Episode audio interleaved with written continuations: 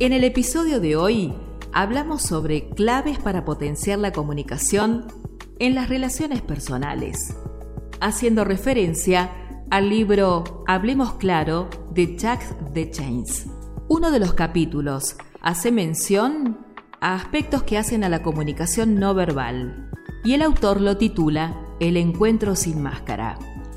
El sentido de la observación, dice el autor, desarrolla la atención, que es la primera cualidad de la relación. Lo que yo soy habla siempre más fuerte de lo que yo digo. A discurso idéntico y a similar contenido, es la persona la que expresándose mediante su comportamiento va a conmover a su interlocutor. El 80% de la relación no es verbal. En este sentido, una parte inmensa de eso que soy yo se me escapa si no presto una atención particular al cuerpo y también a la emoción. Después de 20 años han visto la luz los laboratorios no verbales. Técnicas y protocolos cada vez más científicamente fiables han permitido demostrar que nuestra famosa espontaneidad no es más que la suma de nuestros condicionamientos y también de nuestras actitudes. Nosotros nos creemos libres, nos creemos naturales sin saber lo que realmente estamos transmitiendo. Hay un ejemplo que pone el autor que dice que se le viene a la memoria aquel empleado de ferrocarril que se situaba de forma sistemática al final del andén para esperar al usuario. En el transcurso de una sesión formativa, esta persona tuvo una reacción muy fuerte cuando le expusieron la importancia de las actitudes no verbales, como podía ser el de mostrarse con los brazos en jarras. Al ver cómo se cuestionaba su trabajo después de 30 años de servicio, contestó ásperamente, todo eso no son más que estupideces. No es eso lo que va a influir en mis usuarios. Este funcionario, por lo demás muy simpático, se quedó estupefacto al constatar, tras la debida observación, cómo los viajeros se apartaban sistemáticamente de él para pedir información a cualquier otro colega. Su comportamiento desafiante, por más que emplease buenas palabras y que estuviera dispuesto a informar, dominaba la situación y también la perturbaba.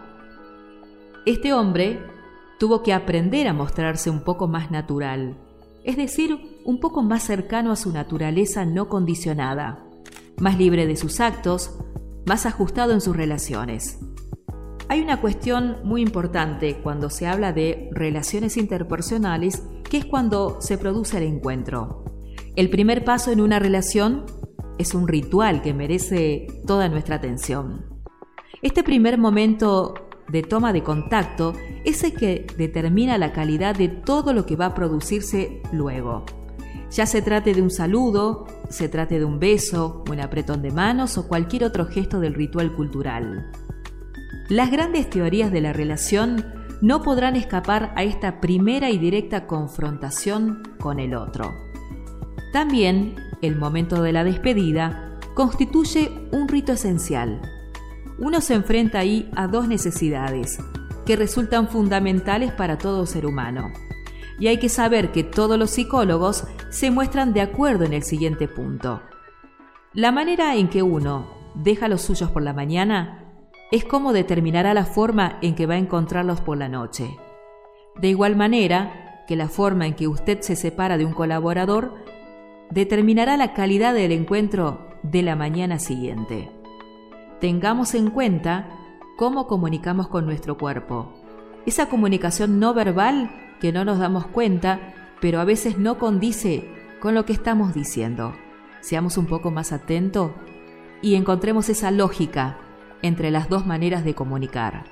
Como lo decía al comienzo, el 80% tiene que ver con eso que no decimos, pero que comunicamos con el cuerpo.